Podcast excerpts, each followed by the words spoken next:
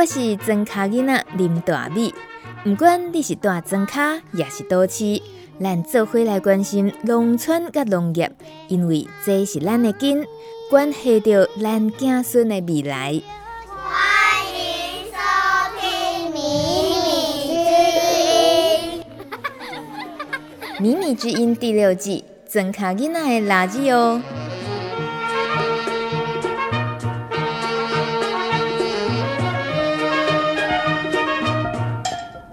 台湾是一个岛屿，四处连登，还阁有一寡细细粒仔的小岛屿。若要讲转岛探险，这种机会是真济。不过哦，唯一有一个岛已经无人住伫遐，而且受到管制，要来这个岛一定爱事先申请，有人带领才会当来。你有看觅啊？迄是叨一个所在？就是孤山岛、龟山岛。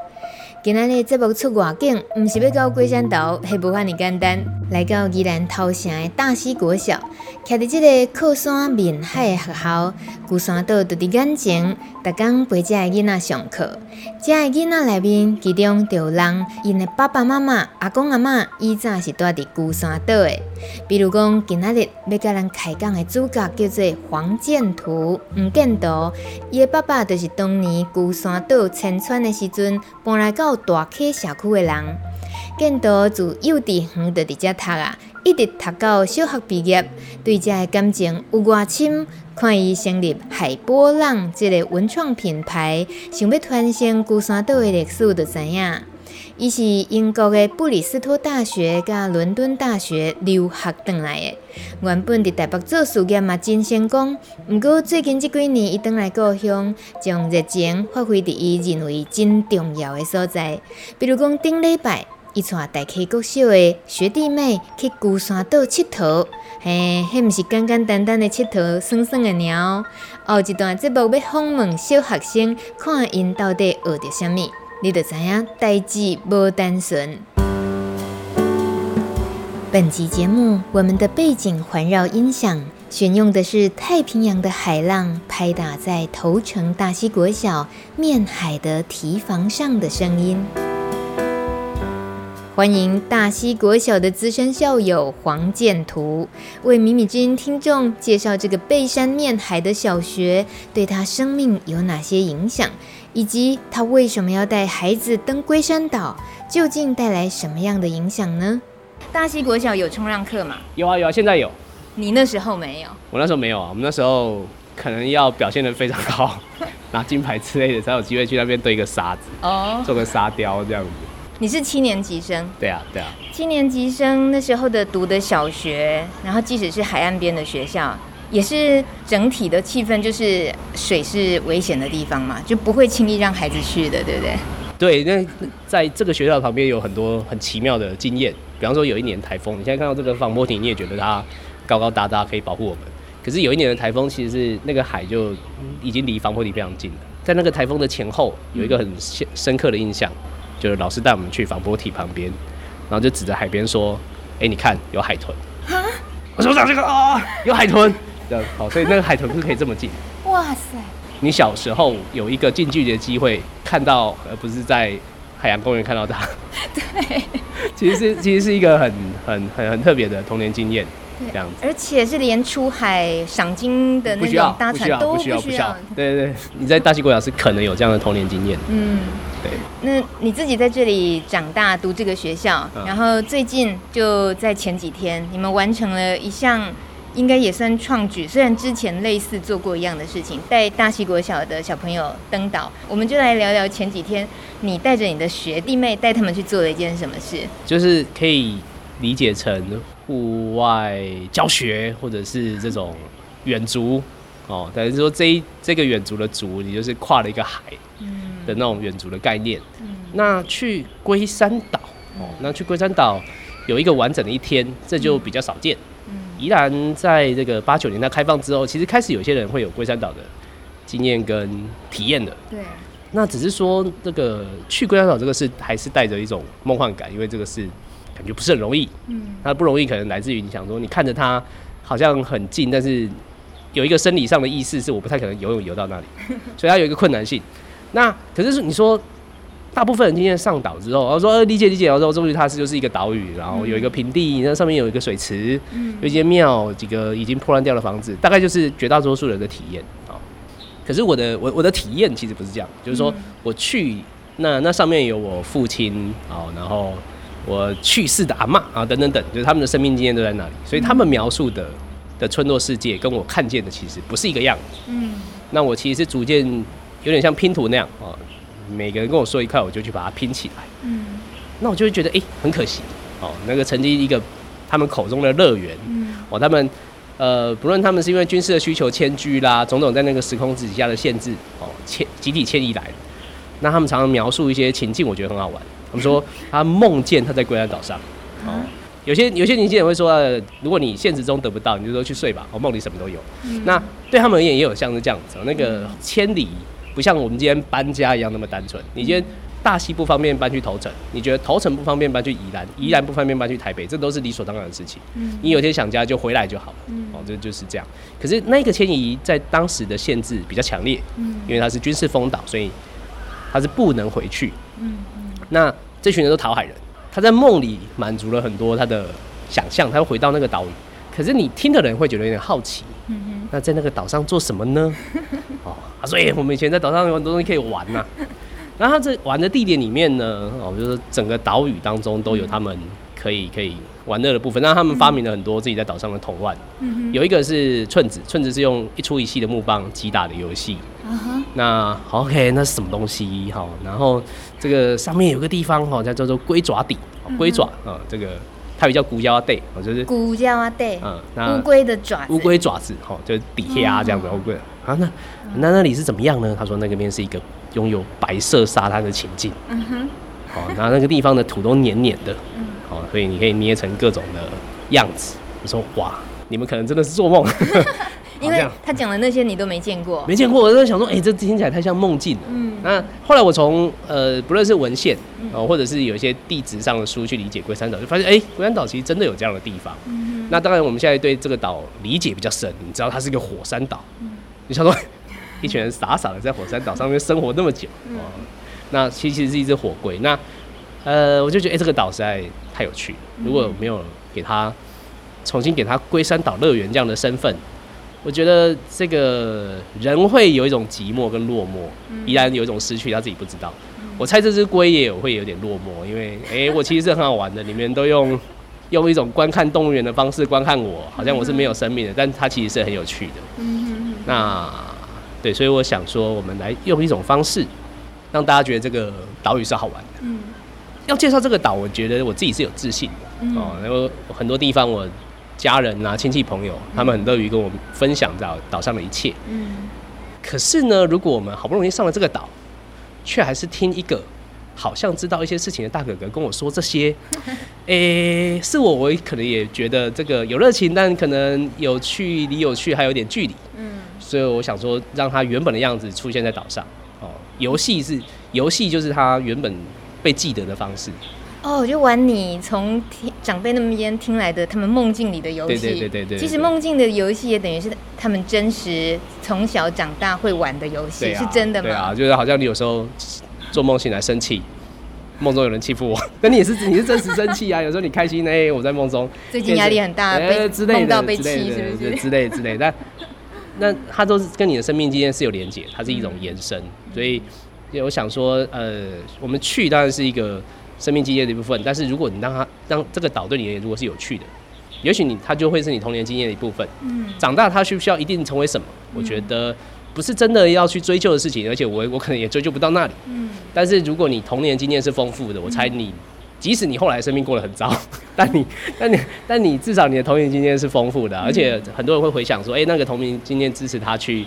呃，去去想象更更更不一样的事情。那我觉得如果是这样也蛮好。我觉得那个龟山岛就对大家也是一个祝福。嗯。那我觉得光是这样就有有很多很好的理由了。那所以我，我、嗯、呃，不论是跟社区的长辈啦，或者是跟呃，宜兰一直有一群老师，他们是呃热衷于把地方知识整理变成各种不一样的故事啊，体验游戏的形式。所以因为因为一次。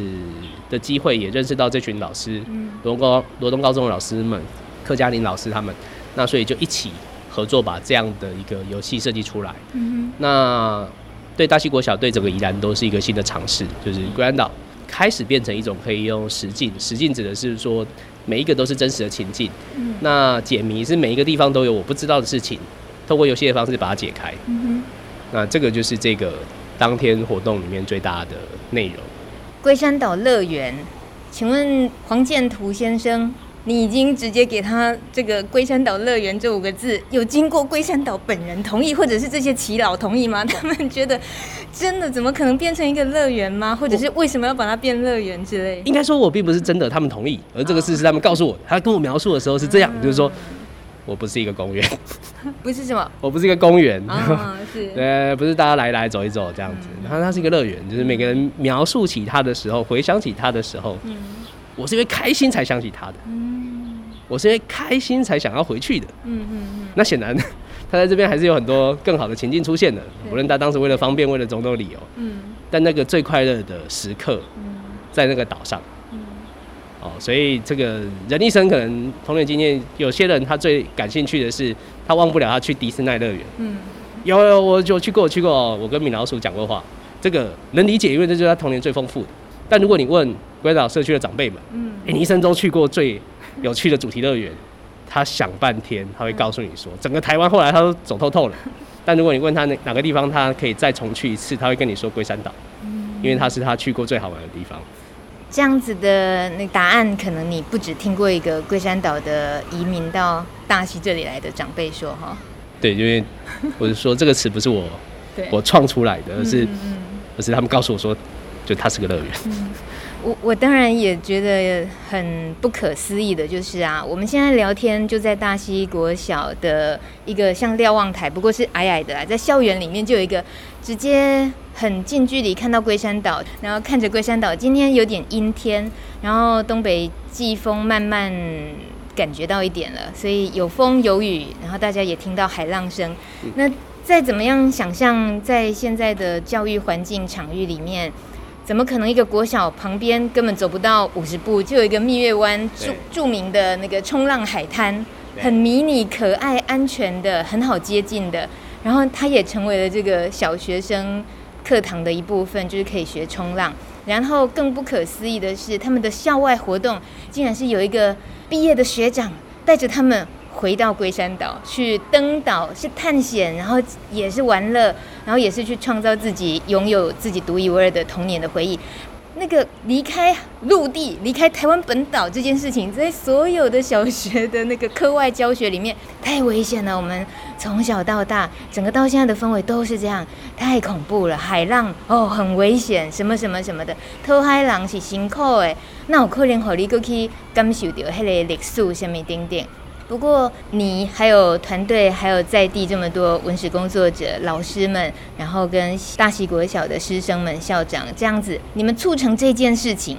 你们除了说要给大溪国小的小朋友，从他们是第一个先感受到登岛，用游戏的方式，然后感受这个龟山岛乐园。除了让他们有一个这个感受之外，你们又一个企图，是它会成为宜兰其他学校也有可能的选择，或甚至于台湾，但。那个真正背后不并不是为了要创造一个哦台湾版的迪士尼，当然不会是。可是问题是有什么必要要这么做？冒着那么多的原本我们教育体系里面的框架，呃未知的、觉得危险的事，然后去做这件事情啊？呃，如果说找找一个理由哈，说这个是找一个理由。嗯、人的一生有他有一些机会是当他回看的时候，他有可能会回想说，我怎么做比较好？嗯，所以我有时候这样子做的时候，我带有一种时空旅人的想象，嗯，就说如果我今天是大溪国小的小朋友，嗯，如果有个大哥哥 能够带我去那里做这个事，我大概会觉得哇，这个这个小学或这个童年很好玩，嗯，那我会觉得这样做很有意思。嗯。好，那那所以有点像是，呃，未来自己帮过去的自己服务的这种感觉，这样子。那我我觉得光是这样就给我自己蛮大的动机啦。那另外还有一个比较纯粹，也不没有那么复杂，就是这个事情有它为什么被称为乐园的一种感受，就是说，呃，刚才提到呃这个文史工作者啦，伙伴们这样，他被描述的有点像一个工作，嗯，这也没问题。但我参与其中的每个人，就是大家其实都是。带着笑容在在做这个事情的。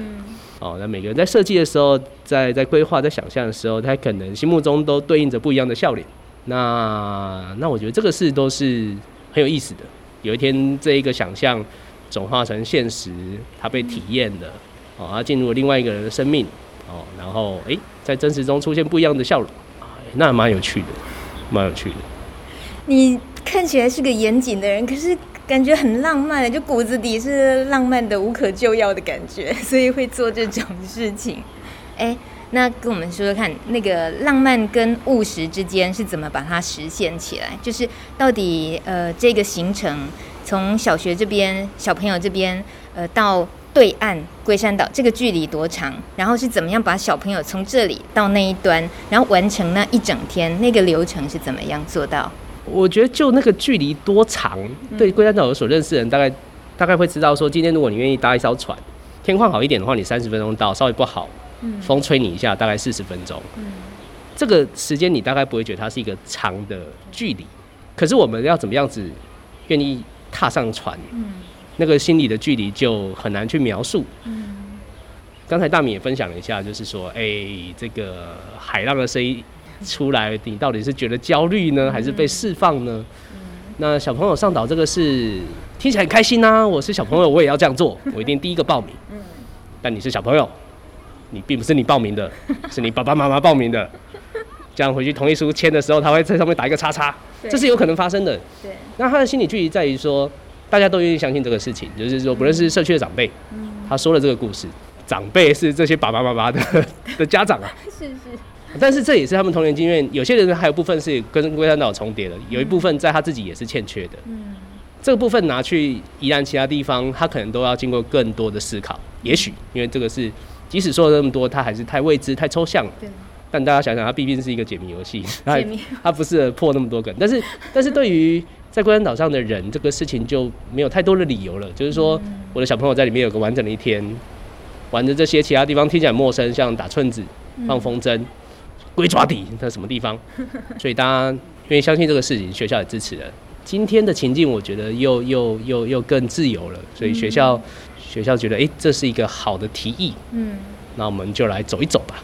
所以大溪国小的学生，一方面很幸运，但另外一方面学校有他自己勇敢的部分。嗯，这样子。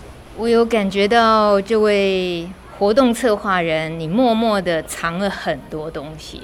你说毕竟是个寻宝游戏，所以不能透露太多。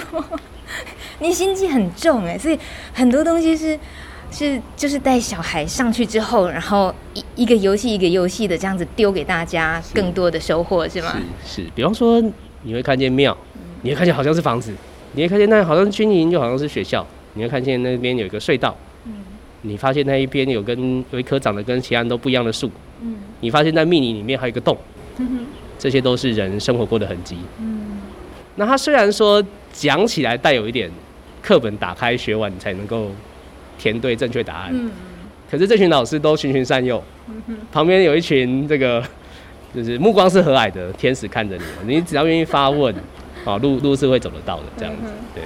那到底他跟我们现在已经很多人都可以预约要登岛，然后有导览员帮我们导览的那种龟山岛的旅程。龟山岛拜访之旅，那种平常就可以做到的观光客也可以看到的，有很大不一样吗？我我猜想，如果你有过一次经验的话，你就会很容易感受出来它的不同。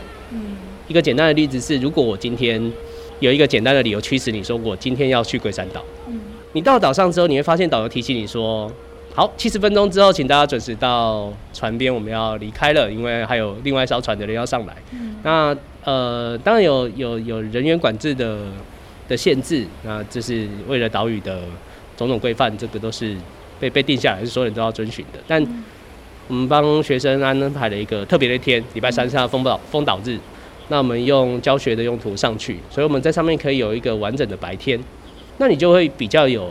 时间静下来，不要那么紧张的，可以一花一草的去看待它，然后可以不用好像有人需要快速的讲话才能够在时间之内跟你讲完关于这个岛的故事，然而他其实也做不到，你也觉得很累，所以你就可以用一种比较接近生活的状态步调，在这个岛上呼吸，所以很多人上去他没有时间的压力，小朋友跟我第一时间就跟我说：“哇，这里空气好好。”你是说人已经在宜兰头城，已经是背山面海这么棒的校园的空空气，还是跟龟山岛有不同啊？对对，那所以这个它真的像是一个特殊的时空。哇！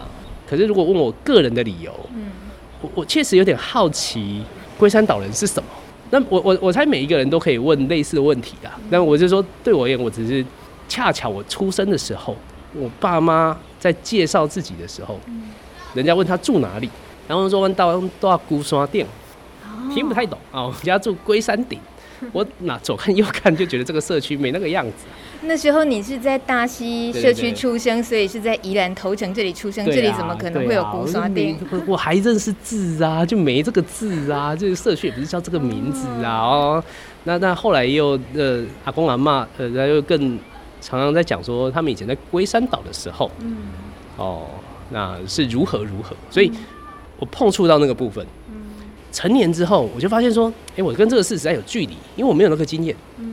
那只是说，后来这个发问的人是有可能找到路的。只是说，我一直是知道，想要知道这是什么。我就发现，哎、欸，其实很多人乐于告诉我，龟山岛是怎么样子的。那这个是，如果想要拼这个拼图的人，就有机会把它拼起来。我觉得这个过程很很有趣。我每次都在新的一步里面看到新的热情跟风景。有一些人看到特殊的景象，他会觉得哇，好开心，我走到这里，好棒。可是也会有一些人觉得，啊，这个事不能只有我看到 哦，这个啊，你会你会觉得你这人生太寂寞了，你简直就像是一个外星人一样。不行，我要找人跟我一样，我要别人也知道这个事情，知道这个所言不虚哦，这个是真实存在，这不是一群人疯了，乱七八糟讲什么有的没有的。某方面我也觉得这群长辈很孤单，因为他们在说的也，这个台湾没有人理解他们在讲什么。嗯在岛上出生，拜一棵树当义父。哦，对，拜一棵树，那张旗啊，期望。哦，那叫毛氏公树。哦，龟山岛上有自然信仰。嗯，在岛上其实像，其实是很无助的。嗯，我忽然间你想过我今天要生个病，嗯，但对面是海洋，嗯，所以他就必须跟这个岛相依为命。嗯，那有一棵树被大家拜为义父，所有人都是他的义子，K K 啊，台语叫做弃子。嗯哼，那看他跟他有个约定，出生的时候会带小朋友。到树前请树公照顾，嗯，那每年七月七号是约定的日子，嗯，那会会祭拜，嗯，呃，四方高这样，每一年的长大到他十六十八岁的时候还这个愿，哦，感谢树公让我的小朋友可以长大，但这个事情没有很容易，嗯，在过往的时候在龟山岛上小朋友夭折的几率其实也是高的，嗯，所以通过这一段小朋友跟。就是那个义父都 都大家都很努力，对，大家都给彼此一个掌声。呃，在大家离开之后，那棵树在大家的心中可以举一种例子，就是嗯，有一个世界名著 叫《小王子》，小王子会说这个在这个遥远的星空中哦，就是有一颗他的玫瑰花。对对对。那很很多人用这个来当成呃，在某一个地方有他的寄托跟向往，这是他做某个事的理由。我看到的情境其实对龟山岛也是一样的，在这个岛上有一棵毛石公树。那是他要回去要探望的的事物，这样子。真济时段想要等一下看 K 杯啊，是吧？对啊，对啊，对啊，对啊，对啊，就是回岛的时候，这个变成是大家一定会做的一个动作。嗯。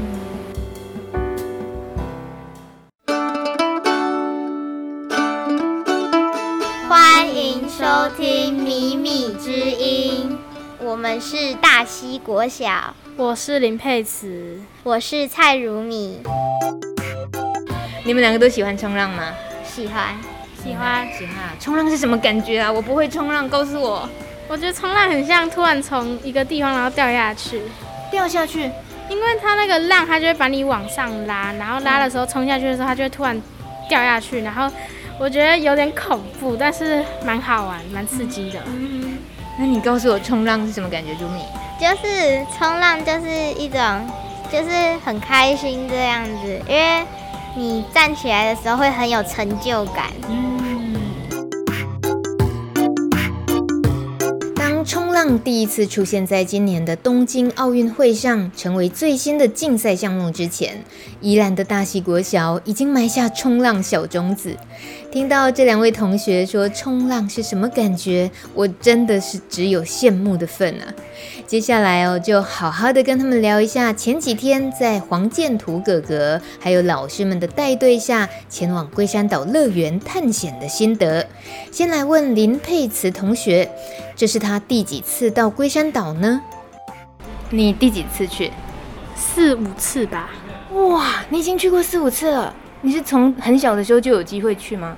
对啊，因为我们学校这里离那边很近，然后就很长，比如说可能一年去一次吧。校外教学可能会去，然后还有之前有一次我们举办校庆，然后我们也有所有校庆的人都可以去那边，好像一百多个人一起去。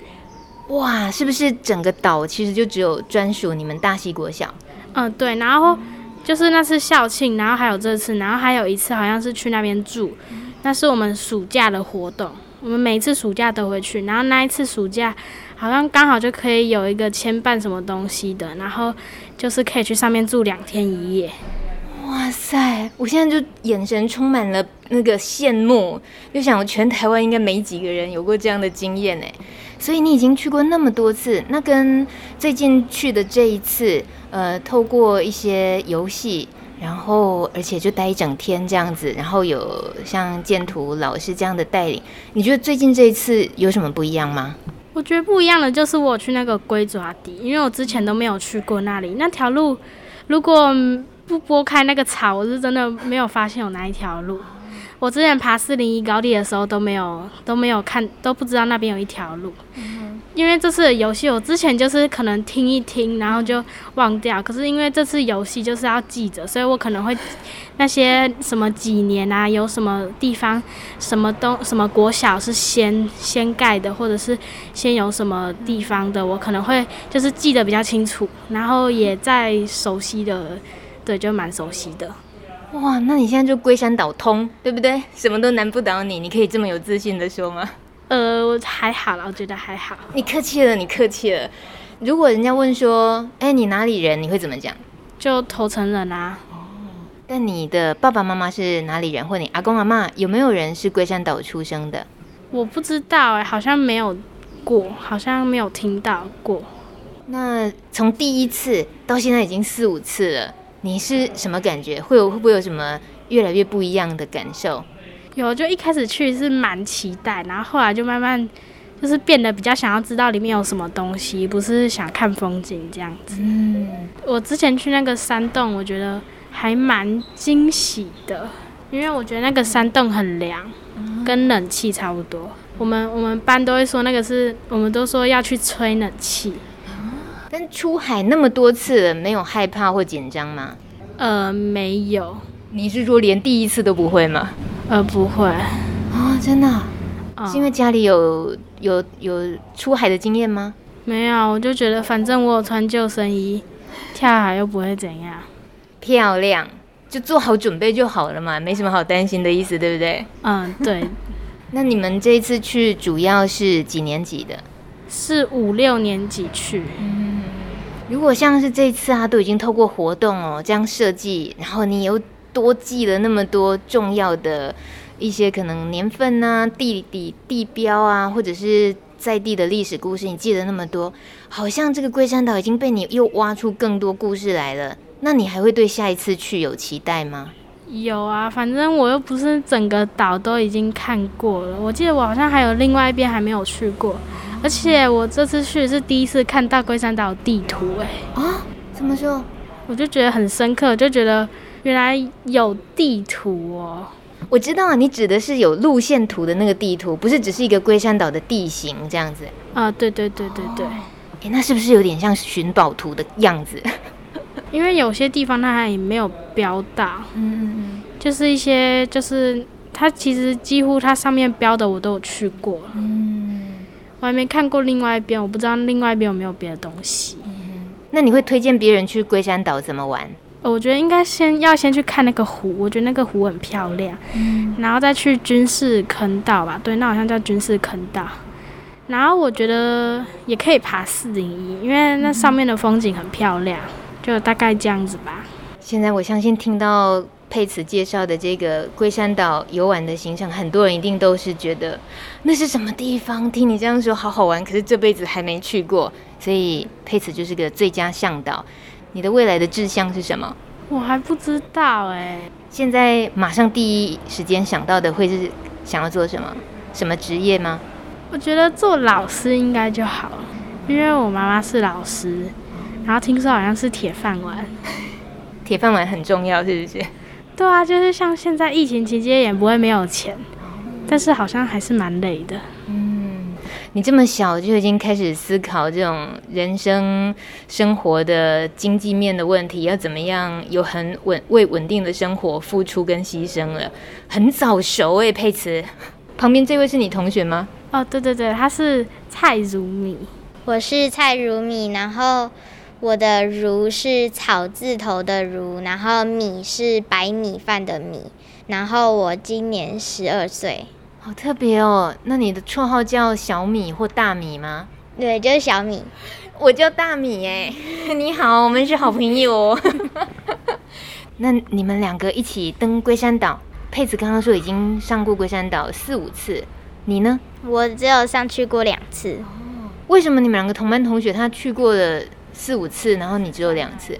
呃，我转学来的。哦，你是转学生啊？嗯。然后我冒昧请问一下，你从哪里转过来？我从桃园转过来。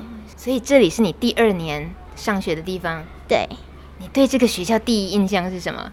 就是每个人都是很。很很开心的那种感觉，嗯，然后对同学对我也很好，然后老师也对我很好。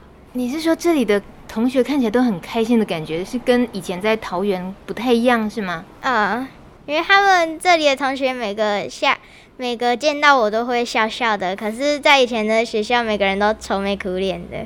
为什么？不知道。你转来的时候大概就小学四年级吧？呃，四升五的时候哦，是是不是功课压力就已经很大了？在桃园那里，呃，蛮大的。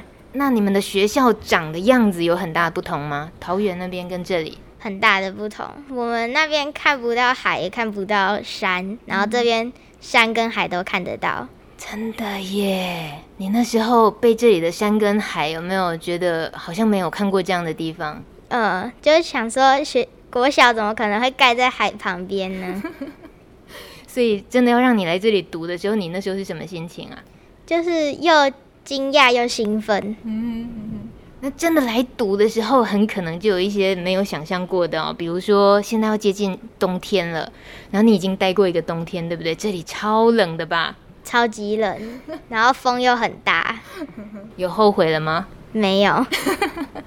为什么不会后悔？因为这里活动多，然后同学又少，所以可以接触到活动的机会会更多。嗯。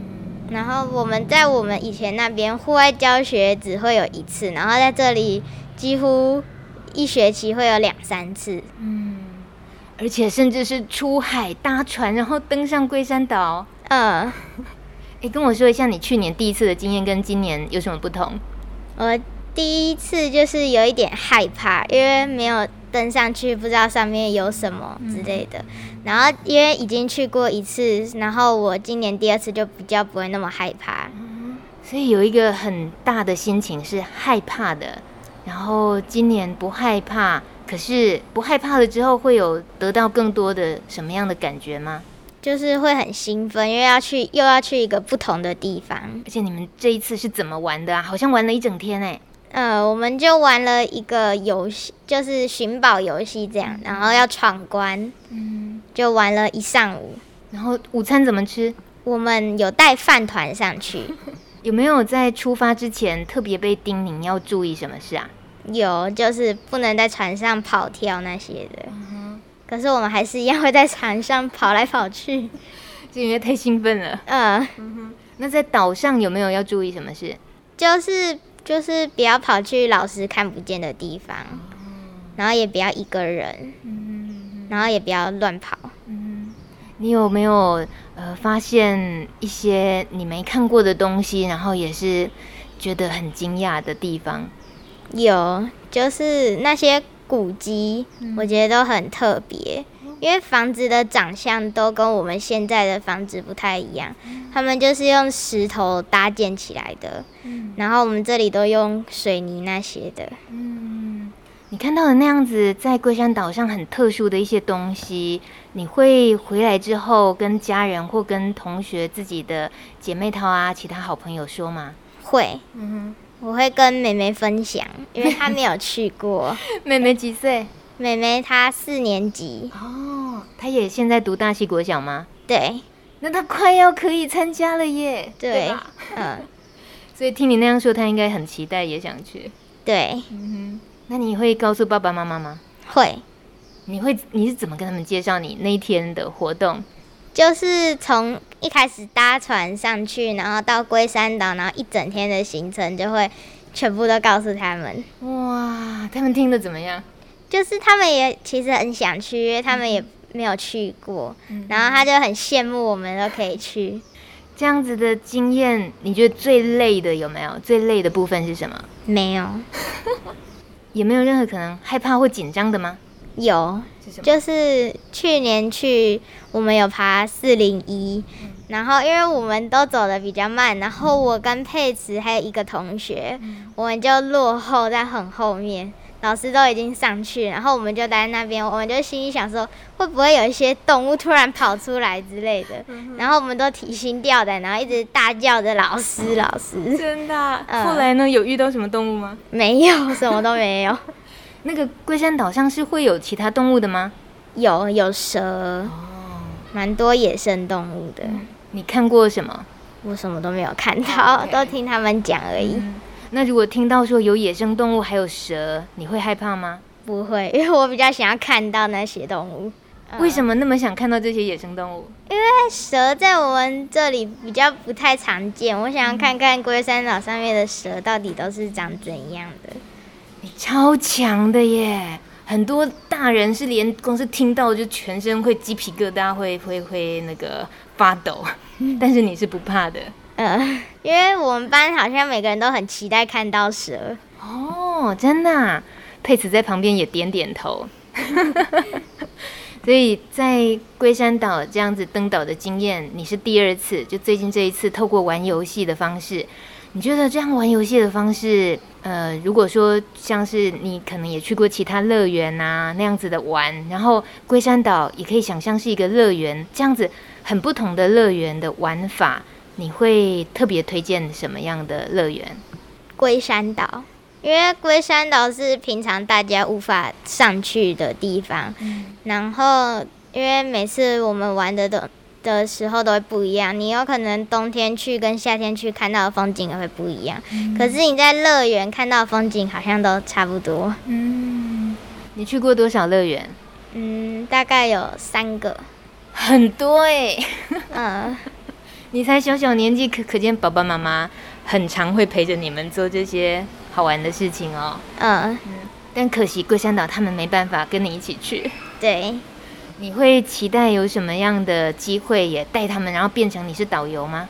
有，我希望学校可以也跟家长也可以一起上去。嗯，这样子我们除了老师跟我同学以外，还有家长也可以一起上去，是一个不同的体验。嗯，所以搬来这里转学到这里，到目前为止两年，你觉得打几分？就是这么大的生活的变化，应该会是一百。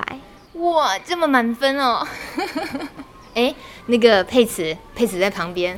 佩慈是在地人，对不对？呃，我头城人。哦，你是头城人。然后对于这个转学的同学，他给转学来之后这里生活一百分，你有没有什么要告诉他说？其实也有一些很辛苦，你还没有遇到，可能之后会扣分，有吗？我觉得还好吧，我觉得在这里都还好。然后我觉得这里的东西都很够用，因为我们就是一班一个厕所，然后我们一班才九个人，所以可能厕所呢只会有一到两个人用一天。哦。然后饮水机也很多，很然后都不用排队。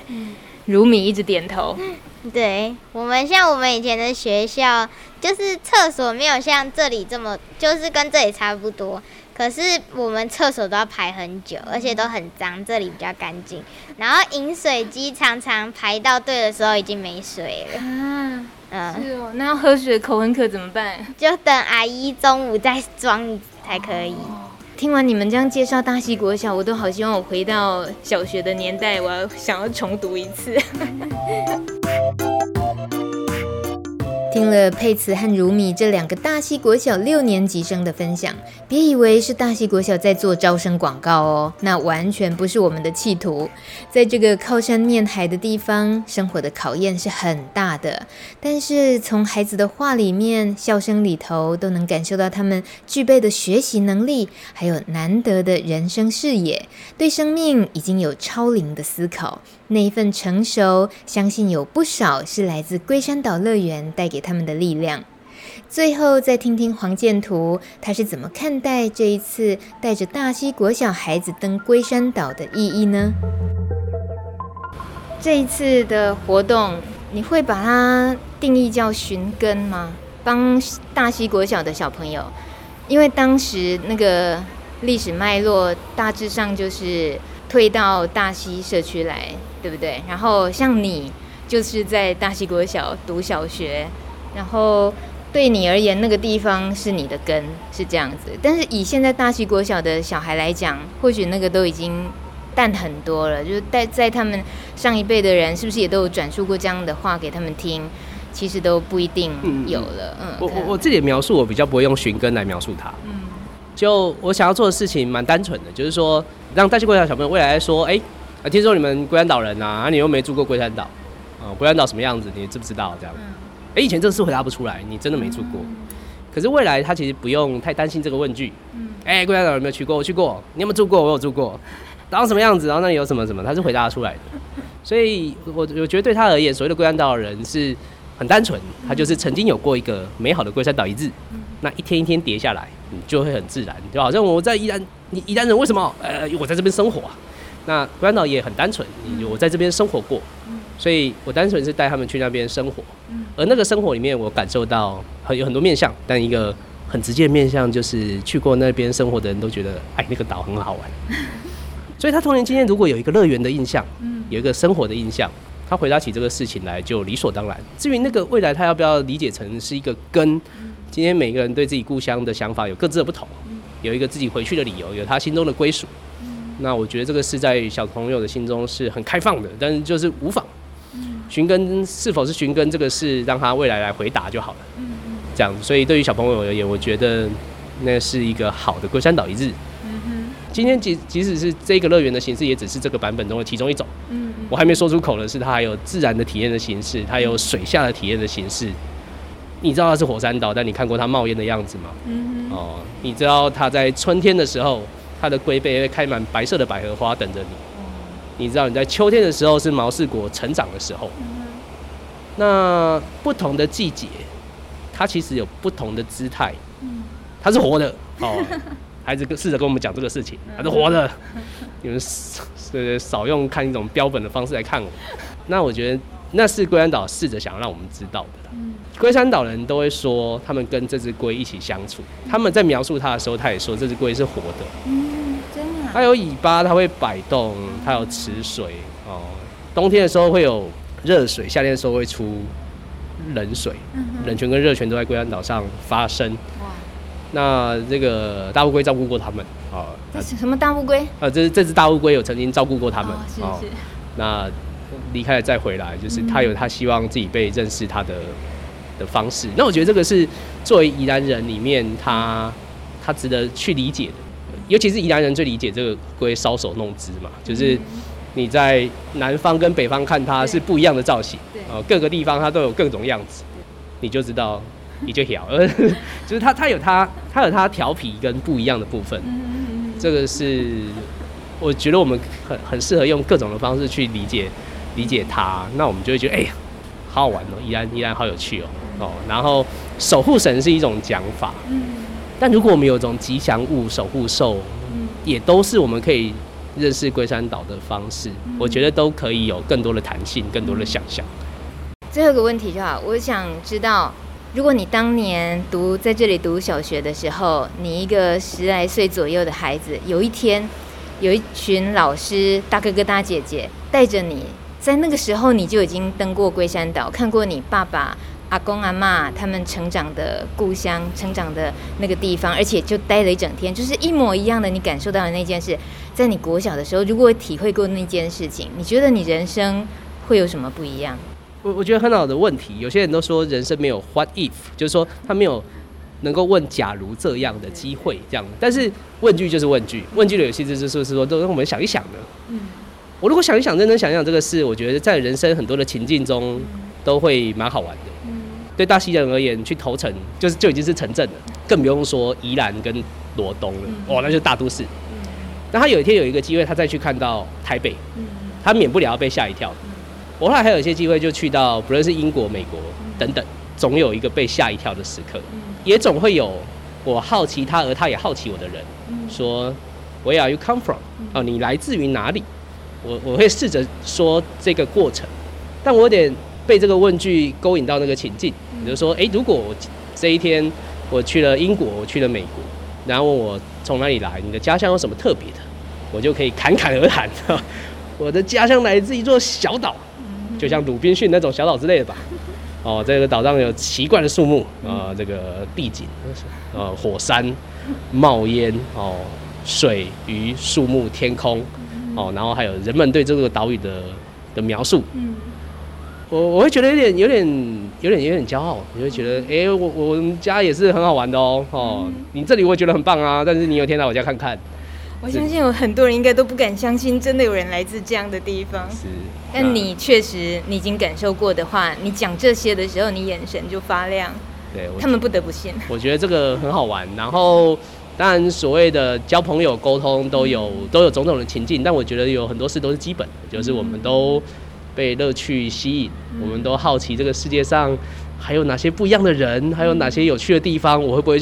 我如果没去，是不是这戏然我就说要菠菜啊？这我如果没去，这这个这个人生会不会有点可惜？嗯、那我觉得这个都是一些好的想象哦。然后我觉得在小时候特别适合有这个类型的经验。嗯，我觉得每个地方都会有他准备要给一个小朋友的资产，只是不是每个小朋友都那么幸运，嗯，能够得到那个地方的礼物。嗯，但至少我们确保我们这里有。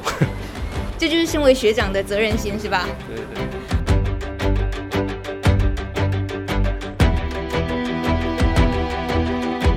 如果你喜欢这一集节目，想重听或是分享，都很简单，在网络上搜寻四个字“米米之音”，稻米的米，米米之音就可以找到了。感谢你的收听，后礼拜再会，拜拜。